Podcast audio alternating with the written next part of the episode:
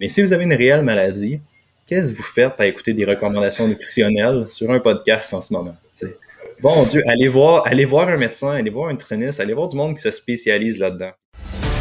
Bienvenue au podcast Quantum, le podcast numéro un sur l'entraînement, l'alimentation et le mindset pour devenir la meilleure version de toi-même. Sans plus attendre, voici votre hôte, Jacob Amel. Salut tout le monde, bienvenue au podcast Quantum. Cette semaine, on va regarder les mythes de l'entraînement avec Alex Busque. Pour ceux qui ne connaissent pas Alex, Alex a une maîtrise en sciences de l'activité physique et écrit aussi l'excellent livre Leçon des meilleurs entraîneurs du Québec qui est disponible sur son site web. Bienvenue sur le podcast Alex pour une troisième fois, je pense. Comment ça va? Ça va super bien, merci beaucoup. Merci d'être là, ça va être très cool. J'ai hâte de faire ça. Yes, fait que ceux qui n'ont pas écouté les autres podcasts, on avait fait, euh, je pense, deux ou trois autres ensemble. Euh, un avec Simonto, un euh, solo, ce que tu racontais plus par background et tout ça. Donc aujourd'hui, on va rentrer dans les mythes. Donc j'ai nommé quelques mythes. On va commencer par un mythe très commun, surtout dans le monde du bodybuilding ou du bro science, on veut, c'est le cardio à jeun pour la perte de gras. Donc le mythe, c'est que, en fait, ce qu'on entend, c'est ben si tu fais du cardio à jeun, tu vas perdre plus de gras. Étant donné que le matin, tu n'as pas, de, pas mangé, fait que ton corps va aller puiser dans les graisses. Euh, fait où est-ce que d'où est-ce que tu penses que ça vient, ça? Puis c'est quoi qui en est réellement? Ben, c'est quand même relativement simple. C'est basé sur l'argument des réserves de glycogène, principalement. De si t'as pas mangé, ton corps va avoir tendance à stocker, à utiliser plus les graisses à cause que t'as pas mangé d'aliments, fait qu'il va avoir tendance à les puiser dans ses propres réserves. Fait que c'est ça l'idée, puis souvent on entend dire que comme t'as pas mangé justement, mais tu vas avoir tendance à tu pas puiser dans tes réserves de glycogène à un effort précis, tu vas aller puiser directement dans tes réserves de graisse. Le seul problème avec un argument comme ça, c'est que l'humain moyen, de, mettons 70-80 kilos, a à peu près 300 grammes de glucides qui vont être stockés juste dans le muscle. Et ça sans le glycogène hépatique. Fait que juste au niveau du muscle, tu as plus ou moins 1200 calories qui vont être stockées euh, là-dedans. Fait que si tu réussis, mettons que tu finis de manger à 8, puis là, tu es à jeun jusqu'à ton cardio à qui est, mettons, à 8, juste pour faire un chiffron, ça m'étonnerait que dans ta nuit, essentiellement, tu aies réussi à brûler ou à diminuer significativement tes réserves de glycogène de genre 1200 C'est oui, tu as eu une pas pire nuit. Je sais pas ce que tu as fait, là, mais tu as eu une nuit. As eu une nuit qui était quand même pas si pire. Fait que, le problème avec ça, c'est que c'est pratiquement impossible d'avoir une diminution significative des réserves de glycogène avec ça. Fait que l'argument que ton corps va être forcé de puiser dans une réserve, c'est pas nécessairement vrai. Euh, ben, c'est pas nécessairement vrai, mais tu sais, ça n'a pas vraiment d'impact. Dans le fond, il y a une étude qui s'appelle Progen et Al. Eux autres, ce qu'ils ont fait, c'est, si je me trompe pas, c'est 120 minutes de cardio continu à intensité modérée. Fait que c'est comme 65% de la VO2. Euh, puis eux, dans le fond, ils ont observé un groupe, ils ont mesuré les substrats à l'effort, fait qu'ils ont mesuré l'utilisation des, glucides, ils ont utilisé l'utilisation des lipides des deux groupes, puis après ça, ils ont comparé la différence. Puis c'est là un autre problème qu'on a souvent en entraînement, c'est on dit ouais, il y a une différence, ça pourrait changer de quoi. Ben, en science, une différence, c'est pas aussi important que l'importance d'une différence. Fait que c'est là la question qu'il faut poser, c'est alright, t'as tendance à utiliser plus de lipides, c'est potentiellement vrai. Combien de plus t'en utilises? C'est là que les choses vont être vraiment intéressantes. Eux autres, ils ont remarqué qu'il y avait même pas 2 grammes de lipides de différence chez des gens ça. Fait que, puis, puis, les calories sont à peu près égales. C'est juste que les personnes ont tendance à aller chercher plus de glucides pour la même quantité de calories quand t'es pas à jeun. Fait en termes de dépenses énergétiques, ça change rien. Mais en termes d'utilisation des substrats, ça pourrait faire une petite variable, ça pourrait changer de quoi, mais l'impact reste tellement minime en sachant qu'il y a probablement des gens qui vont sous-performer s'ils sont le matin ou si, tu sais, s'ils mettent ça le matin quand ils n'ont pas nécessairement d'intérêt ou de facilité à faire ça le matin puis qu'ils se forcent à faire le matin, ton 2 grammes de glucides, de lipides, même, il n'en vaut pas la peine. Mm. Ça ne changera pas grand-chose, mais c'est un effet qui existe, qui a été mesuré, c'est juste qui est pratiquement insignifiant. Et ce qui arrive aussi, c'est est-ce que réellement changer l'utilisation de ton substrat énergétique, ça veut dire que si ton corps va puiser plus dans les lipides, est-ce qu'il va brûler plus de gras corporel? En fait, non. Il va juste aller chercher des réserves d'énergie. Fait que, mm-hmm. encore là, tout le, de dire que, de, que vu que ton corps va switcher aux lipides, tu vas brûler plus de gras. Ouais. Ben, c'est un, un problème. Ça, ça, ça vient beaucoup, beaucoup de la recherche. Ça, c'est vraiment d'un terme qu'on va utiliser dans le sens que quand tu parles d'un scientifique, mais tu vas parler de brûler des graisses, c'est pas vraiment un terme. Le terme, c'est oxyder des lipides. Quand tu parles d'oxydation des lipides, ou de brûlage de graisse, mettons, pour le mettre plus simple, tu fais jamais, jamais référence à une perte de gras. Tu fais référence à l'utilisation du gras comme source d'énergie. Ça veut pas dire une perte de gras. Dans la littérature, c'est deux choses 100% différentes. C'est deux keywords 100% différents. Tu, tu peux avoir une étude qui regarde pure et net l'oxydation des lipides. Tu peux avoir une étude qui regarde la perte de gras. C'est pas le même design, c'est pas le même paramètre qui est étudié. C'est le même problème lorsque tu vas ouvrir toute la catégorie des fat burners, lorsque tu ouvres toute la catégorie des modalités d'entraînement qui peuvent oxyder plus de lipides ou des affaires comme ça. C'est comme ça ne sous-entend pas directement une perte de gras. C'est ça l'intérêt. Puis ça, c'est vraiment, vraiment un, problème de terme dans la littérature scientifique qui a juste été je sais pas à quel point les chercheurs ont besoin de spécifier ça, mais si tu parles à un autre scientifique qui fait de la recherche, tu parles d'oxydation des lipides ou de brûlage de graisse, il parle pas de perte de gras. Il parle pratiquement jamais de perte de gras, tu sais. Fait que ça, c'est vraiment, vraiment important. Non, c'est pas. Tu pourrais booster. Tu sais, c'est comme. Tu as différentes sources de gaz dans ta tank, puis toi, tu focuses juste sur une, genre. Tu sais, tu as plusieurs systèmes énergétiques, tu as plusieurs choses qui peuvent fournir de l'énergie, puis c'est le même concept avec la diète cétogénique. Et on booste l'utilisation des lipides je brûle plus de gras. C'est sûr que t'en brûles plus. Bon, tu une merde, t'en manges plus.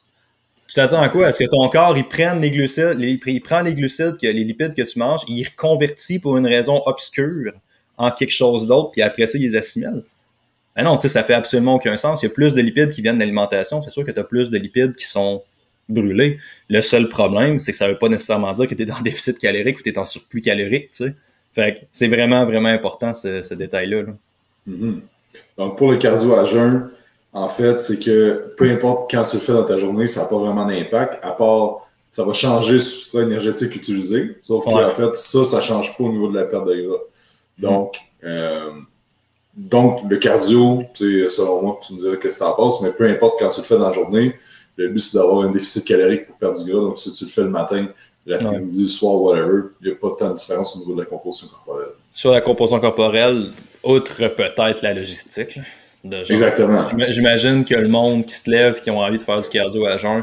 Moi, si j'aurais du cardio à jeun, je m'en débarrasserais. Je ferais ça le matin, puis ça serait, tu sais, il y a quand même des bénéfices à la pratique d'activité physique parce que typiquement, en plus en bodybuilding, quand on fait du cardio à jeun, vous n'êtes pas des gros intervalles dans du gros hit, là. Tu sais, il y a probablement des côtés positifs à starter ta journée sur ton focus mental, sur ton mood, sur ton énergie. Il y a probablement ça. Juste comme commencer la journée avec ça, mais ça ne veut pas nécessairement dire que tu aurais plus de bénéfices à le mettre à un autre moment. Sais. Mais il y a probablement quelque chose de logistique. Mais si on prend purement l'onglet de la perte de gras, si tu, la seule raison que tu pourrais me dire, c'est si je le fais pas le matin, je le fais pas. Genre.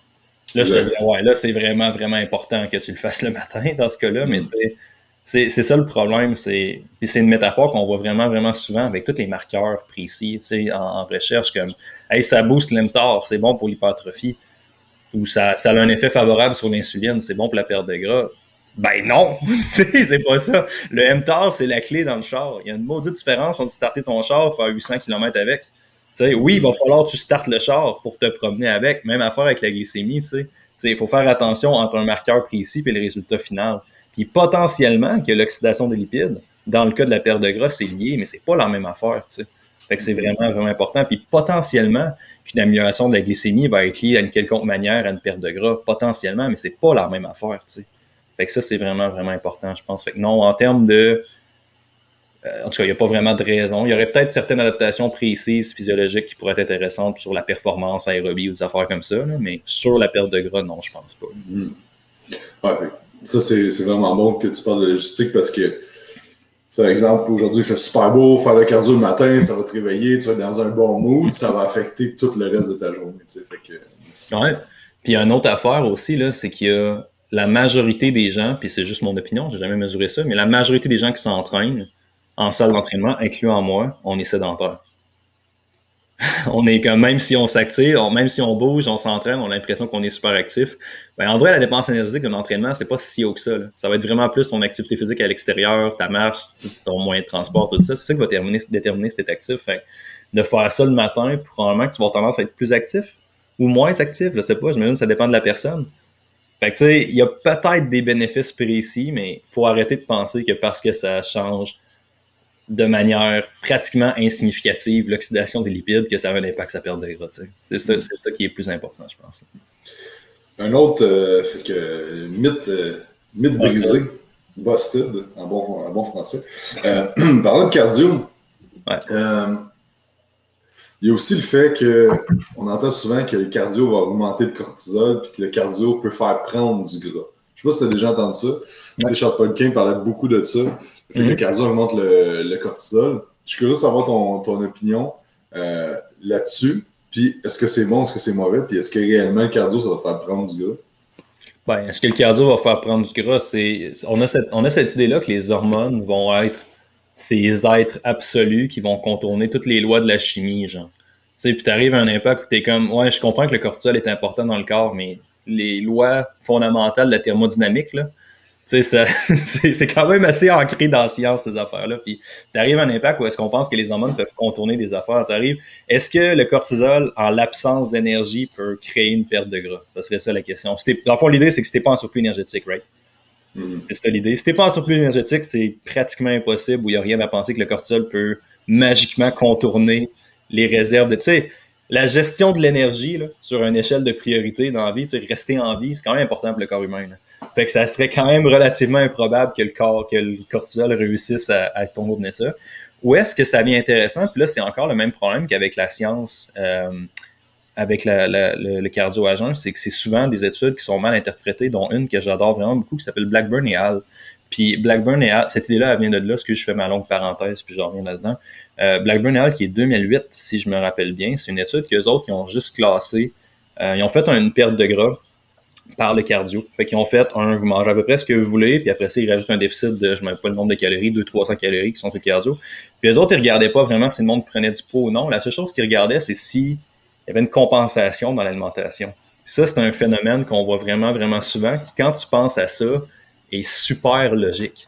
Tu brûles plus de calories, tu as une plus grande dépense énergétique, ton corps a tendance à monter ta faim, monter ta satiété, pour que, monter ton appétit, puis faire que tu manges plus, genre. Puis ça, c'est un phénomène qui est quand même relativement backé dans la littérature. Fait que je pense que ça vient de cette idée-là que si tu fais un déficit énergétique juste par le cardio, tu vas avoir des compensations qui vont être potentiellement contre-productives sur ta perte de gras. C'est pas nécessairement pour dire que tu vas prendre du gras. Mais si tu fais un si tu fais juste un 500 calories de déficit par le cardio, ça serait plus logique que tu aies une compensation majeure sur des choses qui vont pas être optimales pour ta perte de gras. Mais c'est pas pas un automatisme genre, il y a des gens qui vont compenser, il y a des gens qui vont moins compenser, des gens qui compenseront pas tout. Mais tu c'est définitivement à checker dans le sens que c'est quelque chose qu'on voit vraiment souvent. C'est le monde font juste une diète après ça. Bon, ben je commence à courir pour perdre du gras ben, ça serait illogique que tu n'aies pas de compensation. Ça serait surprenant que tu bouges plus. Ton corps va essayer de remettre ça à l'équilibre d'une quelconque manière à m'amener.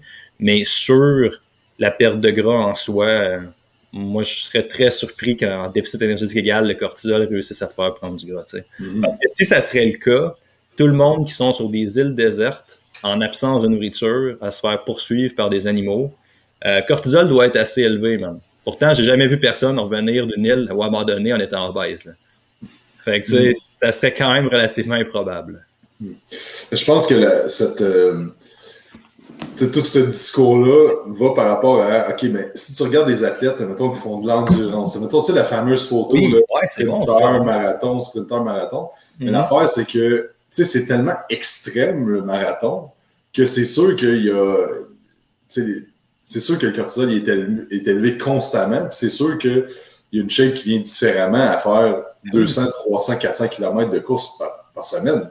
C'est normal parce que tu peux pas avoir une grosse masse musculaire en faisant autant de, cardio. Puis, mais tu sais, ça reste que c'est c'est pas une question nécessairement de, de cortisol, c'est une question de dépense énergétique.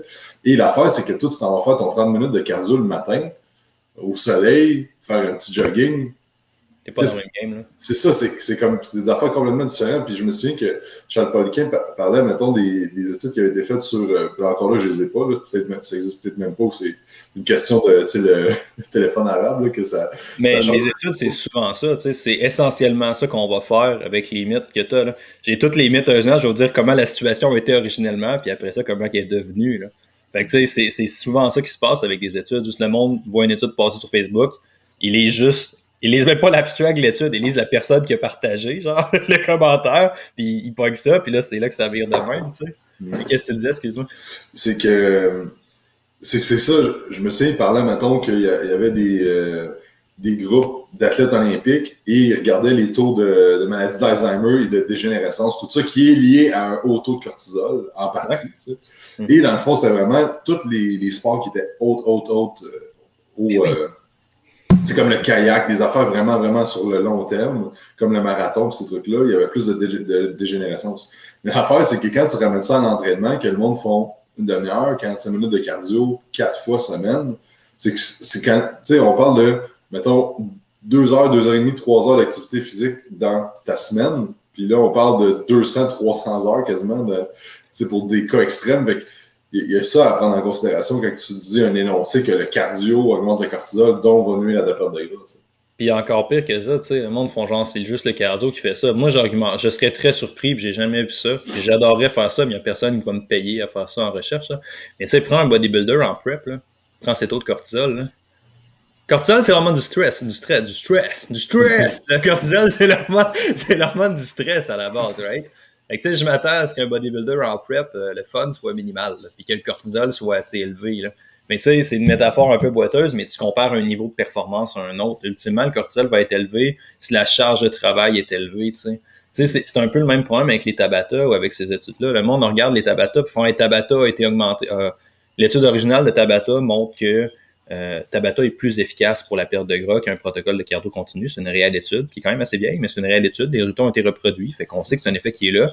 À ce heure, tu regardes à quelle intensité les gars sont allés. C'est genre, je ne pas du chiffre exact, mais je pense que c'est 180% de la femme sur un vélo. Je ne sais pas si humainement je suis capable d'aller chercher 180% de ma femme une fois. Les gars, ils allaient chercher huit fois, genre. L'écrasante majorité des gens finissaient pas le protocole d'entraînement. Fait que tu sais, c'est propice à l'intensité, c'est propice à la difficulté, genre.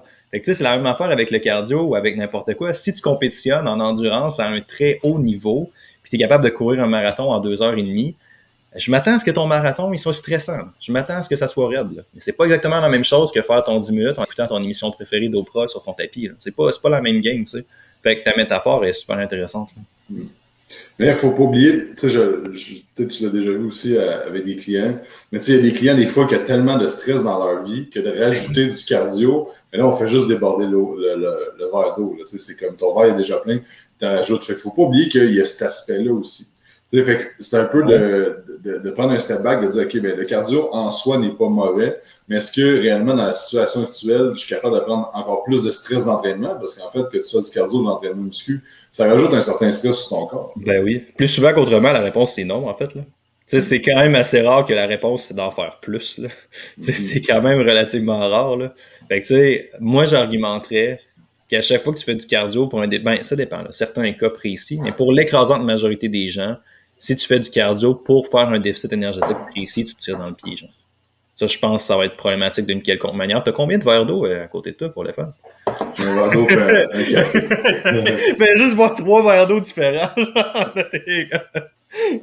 Mais ouais, c'est clair, c'est clair que c'est pas la même affaire. Ça, c'est définitif.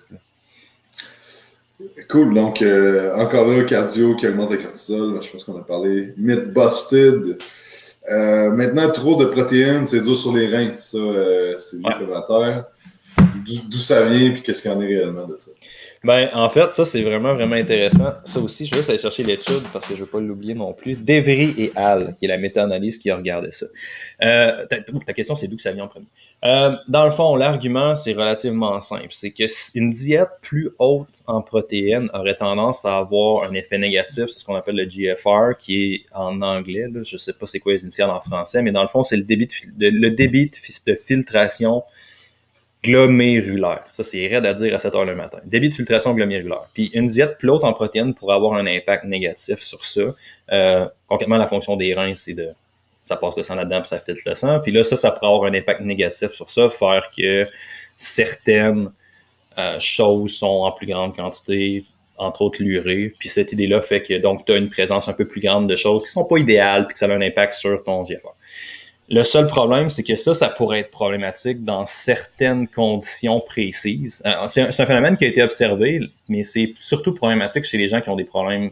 En fait, je sais pas. Je sais pas chez qui ça pourrait être problématique, mais c'est sûr que ça l'est chez certaines personnes, entre autres les gens qui ont probablement des problèmes de rein, les gens qui ont peut-être des problèmes circulatoires. Mais si vous avez une réelle maladie, qu'est-ce que vous faites à écouter des recommandations nutritionnelles sur un podcast en ce moment? Bon Dieu, allez voir, allez voir un médecin, allez voir un nutritionniste, allez voir du monde qui se spécialise là-dedans. Puis tu sais, c'est pour ça je, je sais même pas les conditions précises que ça pourrait avoir un effet négatif, mais c'est possible d'assumer que ça pourrait en avoir chez des gens qui ont des problèmes à la base. Ça serait logique d'assurer qu'il y en a un, surtout si c'est un problème de rein, tu sais, puis que tes reins, entre guillemets, travaillent plus, mais c'est pas idéal, tu sais. Sauf que là, le problème, c'est que ces études-là, qui montrent des impacts négatifs sur des populations symptomatiques, ont été aussi appliquées à des gens qui n'ont pas de problème. Fait que là, le monde sont partis avec le même argument, la même idée, c'est un impact négatif sur mes reins si je mange trop de poitrine, ça fait travailler mes, entre guillemets, là, on s'entend, mais ça fait travailler mes reins plus, donc c'est pas idéal, donc c'est dangereux. Ouais, mais tu sais, si tu es en santé, théoriquement, ton corps devrait être capable de prendre la charge de travail, là. Il devrait pas y avoir de problème là-dedans, là. Fait que, tu sais, ça va être problématique pas mal juste pour le monde qui ont une condition préexistante à la base ou en fait pas mal juste le monde qui ont des conditions préexistantes à la base. Sais, ça risque d'être le seul problème avec ça. Mm-hmm. Je pense aussi que ça vient du monde du bodybuilding que beaucoup, euh, ben beaucoup.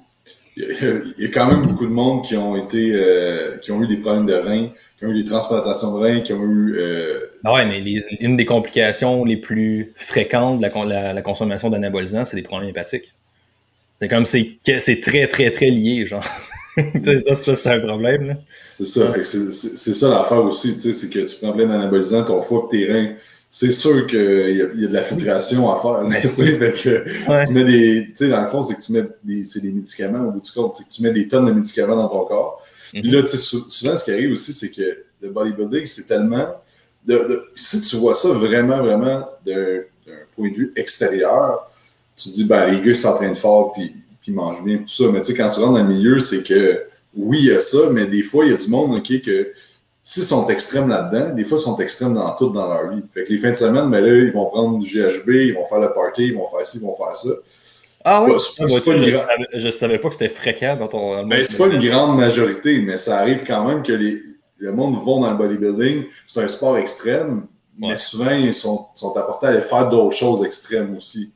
T'sais? Donc là, c'est que quand tu t'additionnes toutes ces affaires-là, de genre des fois du monde qui, qui prennent la drogue la fin de semaine, qui ne dorment pas, euh, puis qui prennent des séries d'anabolisants, puis il y a comme tout cet aspect-là qui, qui rentre la ligne de compte. C'est pas la, ça, c'est une minorité.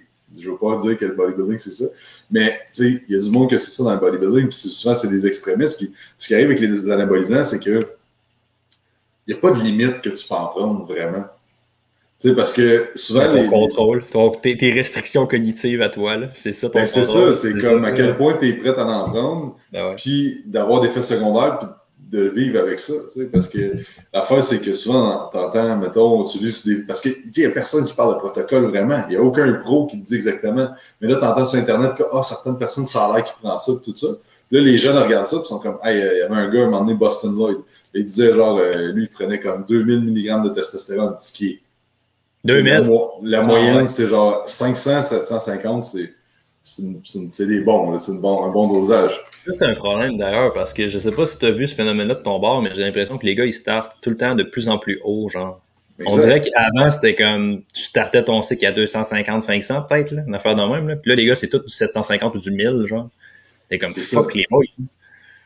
C'est ça, fait, puis là, ce qui arrive, c'est ça, puis là, le monde commence de plus en plus jeune, tu sais, à cause d'Instagram, ouais. on voit des gars, mettons, oui qui a des génétiques de malades, qui à 25 ans sont devenus pros, mais ils ont une génétique de fou. Puis ce qui arrive, là, c'est que le monde qui a la meilleure génétique, qui se rend le plus loin, c'est eux qui, souvent qui prennent le moins d'anabolisants.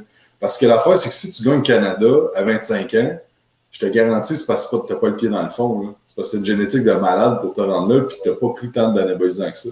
Mm -hmm. Mais ce qui arrive, c'est que le monde écoute des, des, des trucs comme Boston Lloyd qui, qui qui faisaient des trucs sur Internet, qui étaient comme ah, ça prend 2000 mg, tout ça, les pros, c'est ça qu'ils font. Mais en fait, tu sais, euh, j'en connais de, de, deuxième degré des pros, puis j'ai jamais entendu un pro prendre. Tu veux dire par deuxième degré? Ben, tu mettons, comme il y a un de mes bons chums qui est, que c'est un, un, des pros qui a fait Olympia, c'est un de ses amis, mais tu sais, l'affaire, c'est qu'il il en prend pas tant que ça. Tu sais, oui, il en prenne, tu sais. Ah ouais. Genre, euh, je sais pas si je choque quelqu'un en disant ça, mais tu sais, quand tu fais le meilleur show au monde euh, de bodybuilding, t'en prends, mais. Mais tu sais, quand tu compétitionnes, c'est ça l'affaire, c'est que le monde s'imagine que c'est spécifique au bodybuilding, ça là aussi. Là. Mais tu sais, quand tu arrives à un haut niveau dans le sport, là, t'es comme, come on, les Russes en altéro, quand j'ai plus des sports de force, là, je veux dire, come on, le comité olympique est rendu à bannir un pays You know? Ils sont comme pas, vous autres, vous venez pas. C'est genre, t'envoies aucun hostie d'athlète à ma compétition.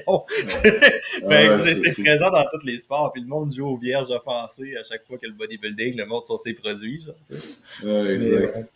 fait que, c'est ça, je pense, c'est que les jeunes veulent aller vite aussi, tu sais, à cette heure. Tu sais, ben, bref, je m'écarte du sujet, là, mais tu sais, dans le.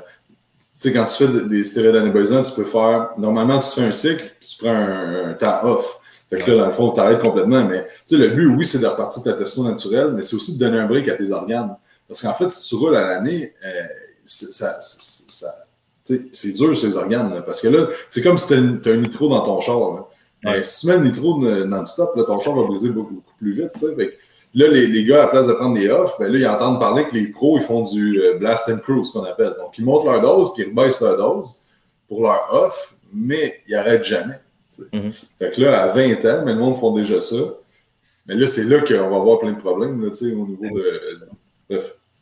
Mais tu sais, c'est un, un, point qui est quand même intéressant à dire aussi, là, cette idée-là de la dose, parce que tu sais, il y a certaines drogues qui sont vraiment, vraiment banalisées dans différents contextes, entre autres l'alcool. Il y a définitivement une sous-culture d'alcool dans la société, au point que c'est comme c'est associé au loisir, qu'on la dénature comme drogue beaucoup, la caféine la caféine, c'est tellement consommé que le monde oublie que c'est vraiment, vraiment une drogue. Puis, tu sais, dans le monde du sport, tous les trucs, la performance, puis tout, là.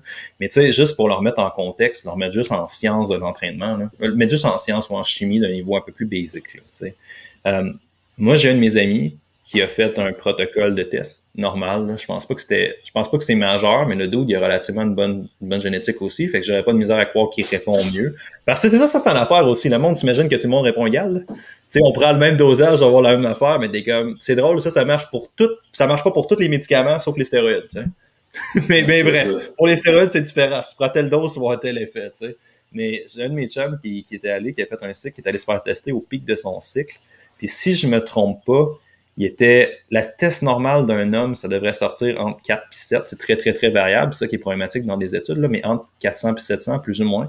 Puis si je me trompe pas, le dude avec un aide, je me rappelle pas c'était quoi le dosage exactement. Je pense pas que c'était un gramme. Là.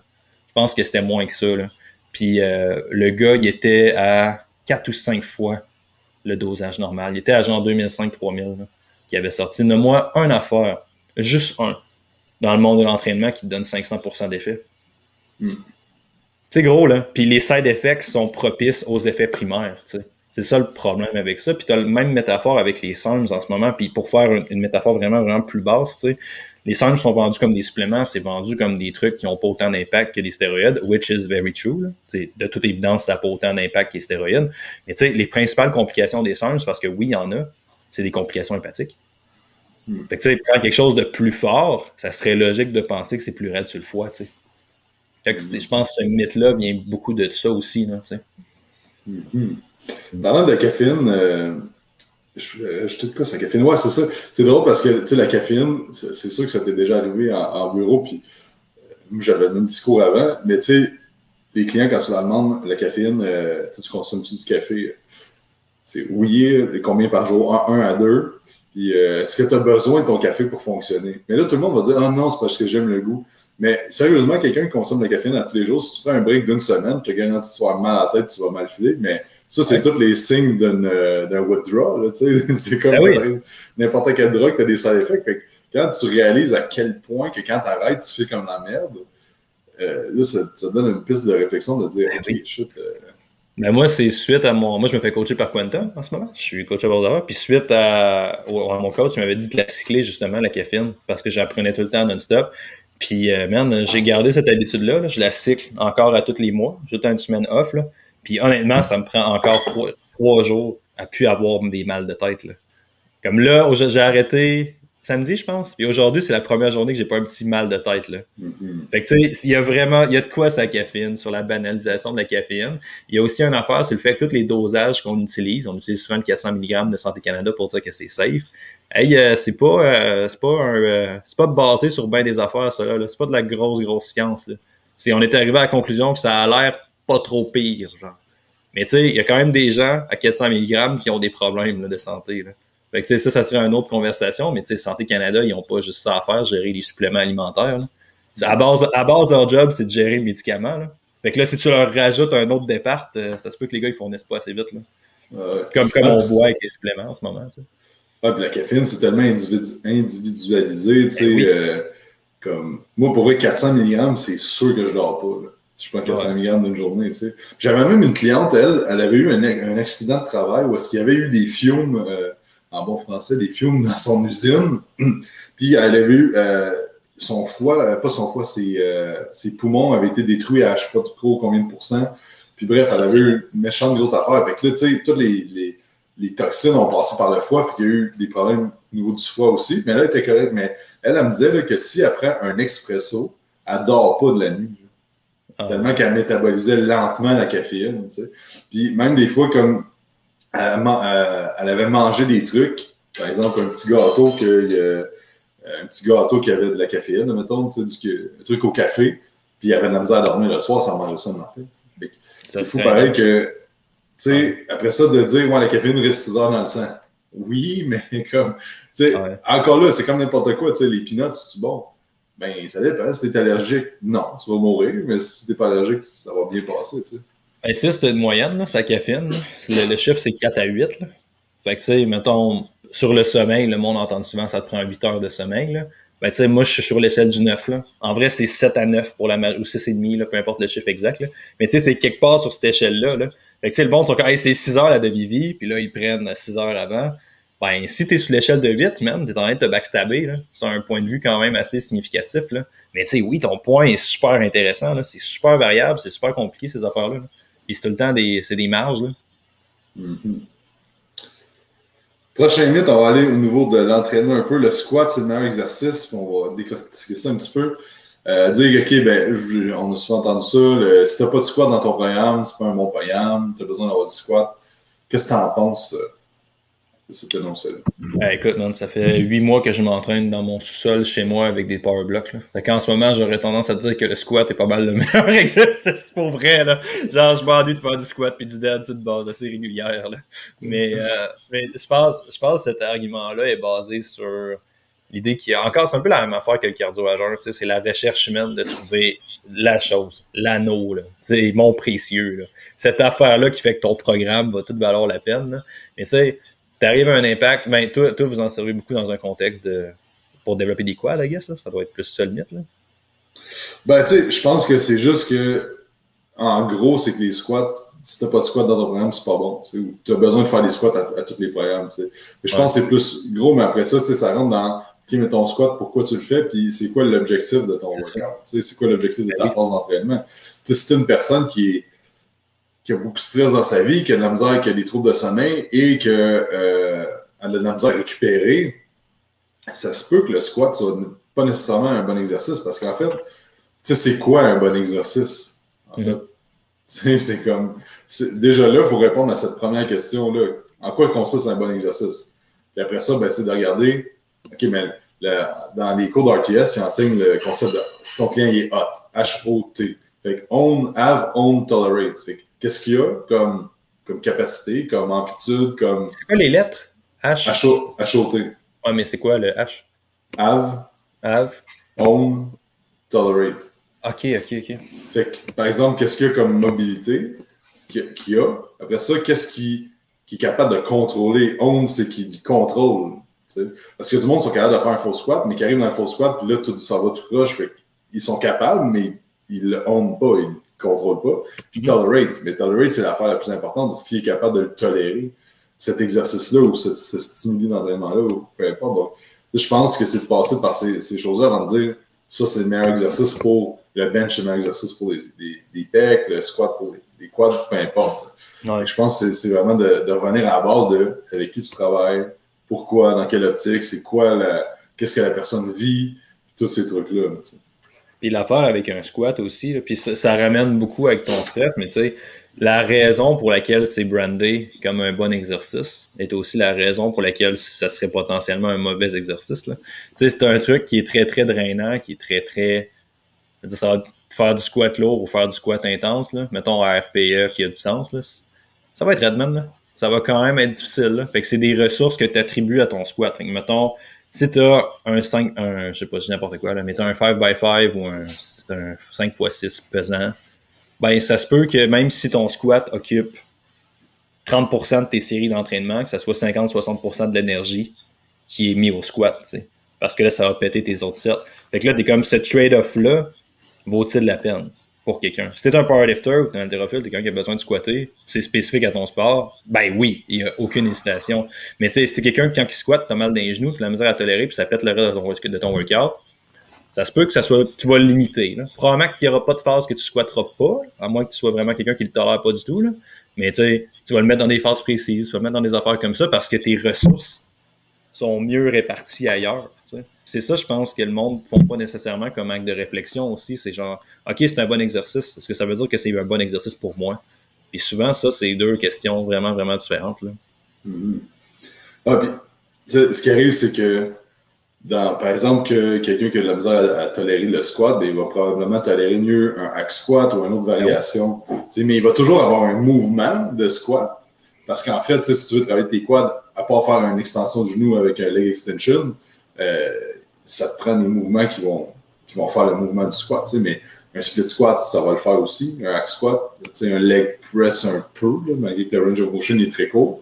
Mais, euh, mais c'est ça, tu sais, fait que de dire que comme le squat, c'est le meilleur exercice, mais comme c'est tellement surface de dire ça que c'est comme l'image d'iceberg que tu vois le top ok le, squat c'est un bon exercice ou un mauvais exercice whatever mais là après ça deep down il y a vraiment vraiment beaucoup de, choses à regarder fait que je pense que déjà si tu si tu dis ça c'est le meilleur exercice ça c'est bon ça c'est pas bon dans le niveau des choix d'exercice comme faut aller creuser beaucoup plus euh, et je pense que ça, ça vient de la culture profonde de l'entraînement aussi. Genre Ronnie Coleman qui squatte fucking 800 livres. C'est comme si Ronnie Coleman le faisait, ça doit être bon. Ben oui puis non, tu sais, des fois.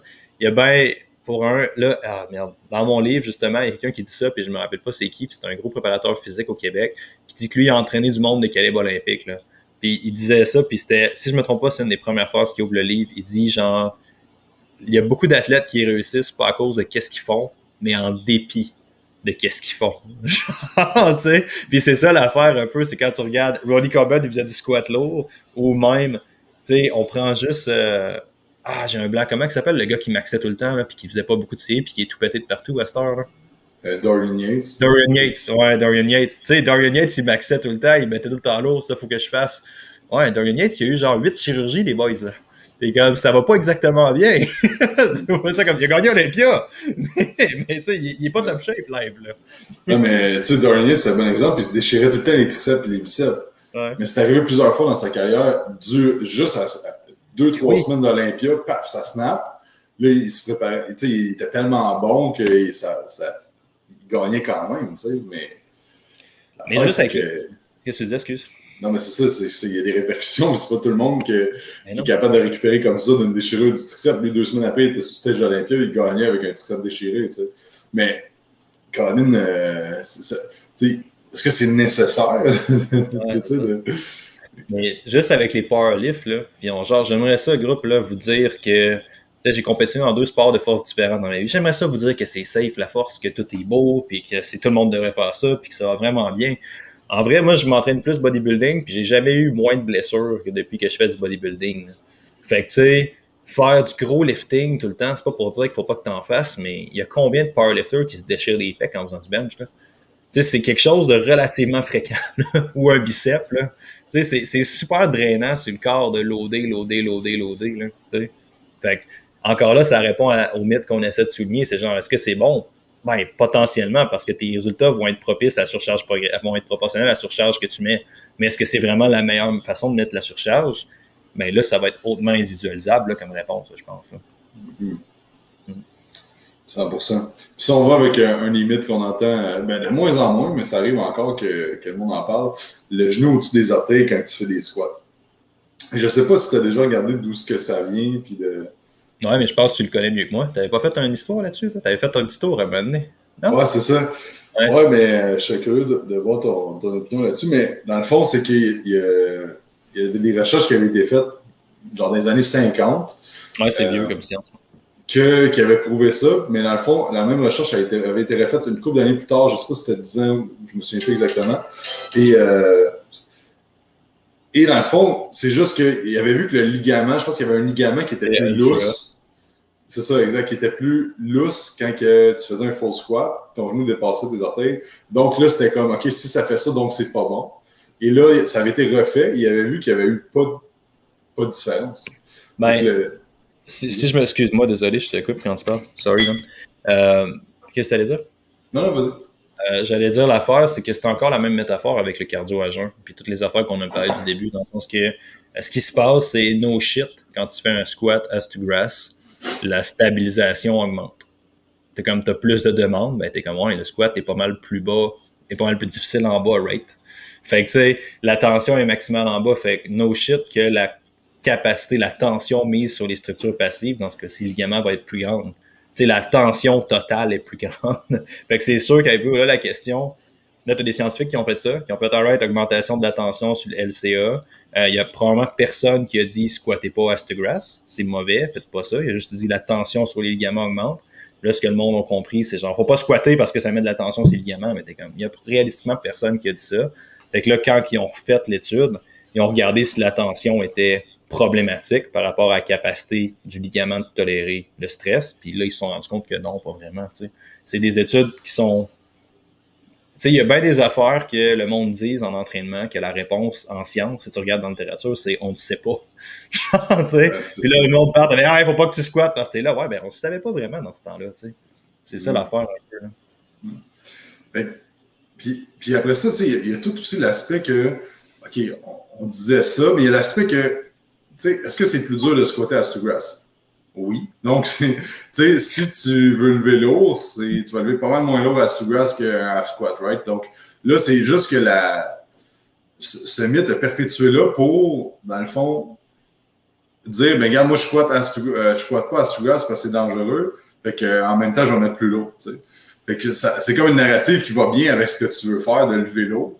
Ouais. Mais aussi, ce oui, exactement. Mais tu sais, si on regarde maintenant au niveau de l'hypertrophie, on sait que plus il y a un grand range of motion, une amplitude de mouvement, mais plus il va y avoir de tension généralement.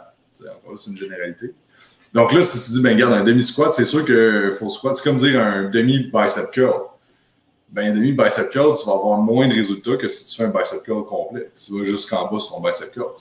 Mais là, sans... mais tu sais, le squat, c'est genre le seul exercice que tu dis, ah, faut t'arrêter à 90 pour pas que tes genoux dépassent tes orteils. Mm. Après ça, il y a toute la question d'individualisation de est-ce que c'est sûr que si tu arrives que tu as squatté à, demi-squat toute ta vie, puis là tu vas faire un faux squat, ça se peut que tu aies mal les genoux. ça se peut que, parce que tes structures sont pas entraînées dans, cette, dans, cette, euh, dans cet axe-là. Après ça, ça découle de genre, OK, mais l'affaire, c'est que tu progresser au, au, même titre que quand tu as commencé à t'entraîner. Tu sais, ton demi-squat, tu n'avais pas 300 euh, livres dessus. Mm-hmm. Fait que c'est une question de, progression graduelle. Fait que, puis après ça, ben, au full squat, mais ce qui arrive, c'est que c'est pas tout le monde qui a la mobilité nécessaire pour le faire. Fait que là, il y a des couches à aller, à aller travailler puis à aller optimiser avant de faire un full squat aussi. Parce que si ta cheville n'a pas de mobilité puis ton genou il est pas capable d'avancer finalement, ou, Donc, ce qui, ce qui, arrive aussi, c'est que, par exemple, quelqu'un qui pèse, mettons, euh, quelqu'un qui est en surpoids, qui pèse, mettons, 250-300 livres, mais là, faire un full squat, c'est sûr que ça va pas, il va peut-être avoir des problèmes de genoux. Parce qu'en fait, tu lui demandes de faire ça comme si euh, toi puis moi, on avait 500 livres, puis t'as jamais fait ça, puis là, tu le fais. Fait il y a tout cet aspect-là aussi que est-ce que ton range of motion, il a été entraîné puis il est capable de le tolérer? Parce que ça se peut qu'il va falloir que tu recommences à bodyweight puis aller graduel dans ce range-là. Mm Puis tu sais, ça, c'est une conversation vraiment intéressante, qui est probablement pas ça que tu veux parler, mais tu sais, quand tu parles de tout le fat shaming, puis toute l'obésité, tout le monde sont comme Ah ben là, c'est facile, il y a juste à plus, à plus bouger. Bro, mets-toi une veste de poids de 150 livres sur ton poids, va courir un 5. Puis redonne-moi des nouvelles. Et comme déplacer une charge sur une, une grosse charge sur une distance donnée, c'est quand même difficile. Là. Mais ça, c'est pas nécessairement ce que je voulais dire. L'affaire aussi, là, ce qui va venir vraiment intéressant, c'est qu'ultimement, moi, la majorité des gens doivent pas squatter à cette grass. Honnêtement, je vais être pas mal d'accord avec ça. Puis c'est pas parce que j'ai le lift, c'est juste j'entraîne des haltérophiles. Genre, c'est dans les critères de compétition de squatter bas, genre. Puis y en a, ça demande vraiment, vraiment beaucoup d'affaires. Ça te demande une mobilité de cheville qui est top notch. Ça te demande une mobilité de hanche qui est top notch. Ça te demande un très très bon contrôle de ton bassin, puis de ton, tronc en général, puis de tes hanches, puis de toute la patente. Ça demande tellement d'affaires que, ben, en tout cas, je parle d'expérience, mais l'écrasante majorité des gens ne l'ont pas naturellement. Il y en a. Il y en a qui arrivent squat à grass, tout est beau. Mais tu sais, l'écrasante majorité du monde, apprendre à squatter à grass, s'ils vont être capables un jour, parce qu'il y en a bien qui ne seront pas capables, même s'ils travaillent avec leur mobilité de cheville, ils travaillent avec leurs affaires, il y en a bien qui ne seront même pas capables d'y aller à grass.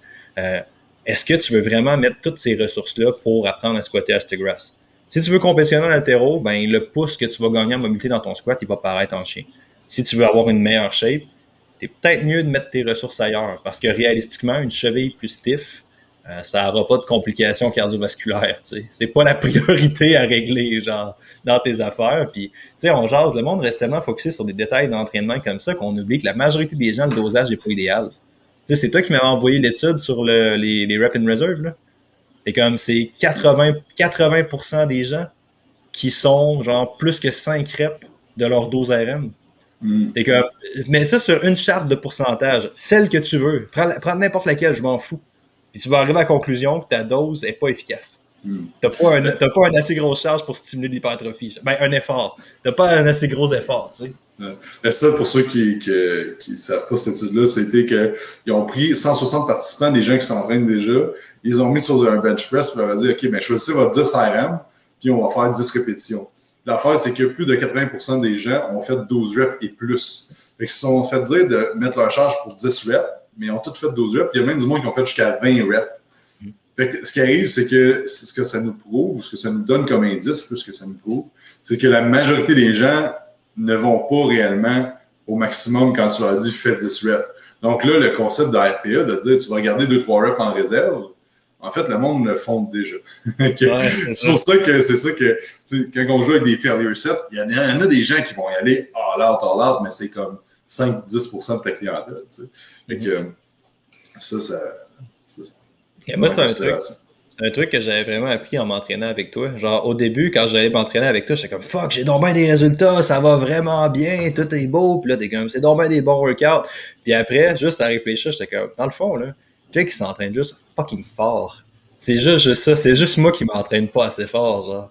Fait que tu sais, c'est un truc qui est quand même vraiment important. Le monde sont tellement occupés à baser sur des variables, à baser sur des affaires qu'on en oublie la base. T'es comme, est-ce que tu progresses dans ton workout de semaine en semaine, de manière, plus c'est ta ben de toute évidence, ça va être dur de progresser un peu parce que tu pourrais peut-être avoir une différence entre la surcharge, parce que c'est une autre conversation, mais tu pourrais peut-être avoir une différence entre la surcharge progressive et tes gains sur ton physique jusqu'à un certain point. Genre, c'est pas parce que tu n'ajoutes pas une rep ou que tu n'ajoutes pas 5 livres, si tu es proche de l'échec jusqu'à un certain point, que tu n'auras pas de résultat. Mais tu sais, as-tu une progression d'une quelconque manière? As-tu des bons workouts? T'es-tu si tu veux améliorer ta chèque, il va falloir que tu sois proche de l'échec d'une quelconque manière. Ça ne veut pas dire d'être à l'échec ou au-delà de l'échec à chaque workout. Mais qu'est-ce que tu en penses en fait de ça? Je te pose la question. Ben, 100%. 100%, C'est parce qu'il y a des gens que l'échec, ils ne peuvent pas en tolérer tant que ça parce que ça met tellement une demande de récupération sur eux que. Ouais. Encore là, y a une différence entre l'échec sur un squat et un leg extension. Fait que tout le, le, le tu sais, genre, la, communauté, la communauté scientifique là, au niveau de, des reps and reserve, puis du volume, ces affaires-là, c'est le fun de voir les stats, mettons, du volume que ça prend 20 séries pour les quads optimalement pour grossir. Sauf que 20 séries sur un squat, 20 séries sur un leg extension, c'est deux choses différentes. Si je fais 4 séries sur un squat, 6 séries sur le leg extension, 3 séries sur un leg press, est-ce que ce volume-là a le même effet que 20 séries sur, sur le squat? Fait il y a tout ça, mais, euh, mais la question initiale, c'était quoi? Aucune idée. Je sais pas. mais bref. Euh, mais, euh, mais c'est ça, tu sais. C'est ça, l'échec, tu sais, c'est que est-ce que réellement tu as, besoin d'aller à l'échec, le nombre de séries à l'échec que tu as besoin de faire est vraiment individualisé et il faut prendre en compte les, les types d'exercices aussi. Ça, ça a un impact sur l'échec. Mm Ouais, mais tu sais, ouais, ouais, 100%, c'est clair, mais tu sais, il va se passer une affaire, ouais, puis ça, c'est une grosse conversation, là, mais si tu as 20 séries, puis ça ramène un peu à la notion d'échec, à un moment donné, je pense que ça va se réguler un peu. Si tu as 20 séries de squat à l'échec, il y a quelque chose que tu fais pas correct, là. Tes séries sont pas à l'échec, là. Parce que, puis, c'est ça souvent le problème, c'est quand tu conscientises vraiment le monde sur qu'est-ce que ça veut dire aller à l'échec, là, sais, un failure set à chaque exercice, mettons qu'on dit ça, tu devrais pas mal en avoir peur de ton failure set. Là. C'est stressant, là. ça va faire mal, puis tu devrais être, je, je vais-tu l'avoir, je vais-tu pas bien l'avoir, j'ai-tu assez bien dormi pour pouvoir y aller fucking all out, tu sais? Parce qu'à un moment donné, il y a une composante aussi mentale. Là. genre, ça fait fucking mal, là. Ça, ça, ça sera pas plaisant, là, aller à l'échec musculaire, tu sais. Fait que ça, c'est là que tu vas plugger les autres affaires là-dedans, là, je pense, là. Mm 100%. Écoute, Alex, ça fait déjà 50 minutes. J'avais d'autres points, mais on fera un, un part 2. Donc, euh, donc merci, euh, merci d'avoir été là aujourd'hui. Euh, c'est où que les gens peuvent te suivre, s'ils veulent voir ce que tu fais, s'ils veulent acheter ton livre. Euh, le livre, c'est sur momentumhv.ca, boutique, le son des meilleurs entraîneurs au Québec. Il est présentement en promo. Euh, il est tout le temps en promo l'été. Fait que là, s'il est pas. Si, en tout cas, je sais pas ça, ça sort quand, mais euh, allez l'acheter parce que la promo, elle ne durera pas éternellement. Je vais attendre que tu sortes le podcast avant d'autant promo. Mais euh, il est en promo en ce moment. Si vous voulez aller vous le procurer, ça demande 10$ pour le livre sur le site web momentumhv.ca. Sinon, Alexandre Bus, Facebook, Instagram, momentumhv, Facebook, Instagram. Tout est là. Alright, donc euh, merci à tout le monde d'avoir écouté. J'espère que vous avez apprécié. N'oubliez pas d'aller faire un 5 étoiles sur iTunes, de laisser un petit avis et de vous abonner à la chaîne YouTube. Et on se parle la semaine prochaine. Bonne semaine. Bye.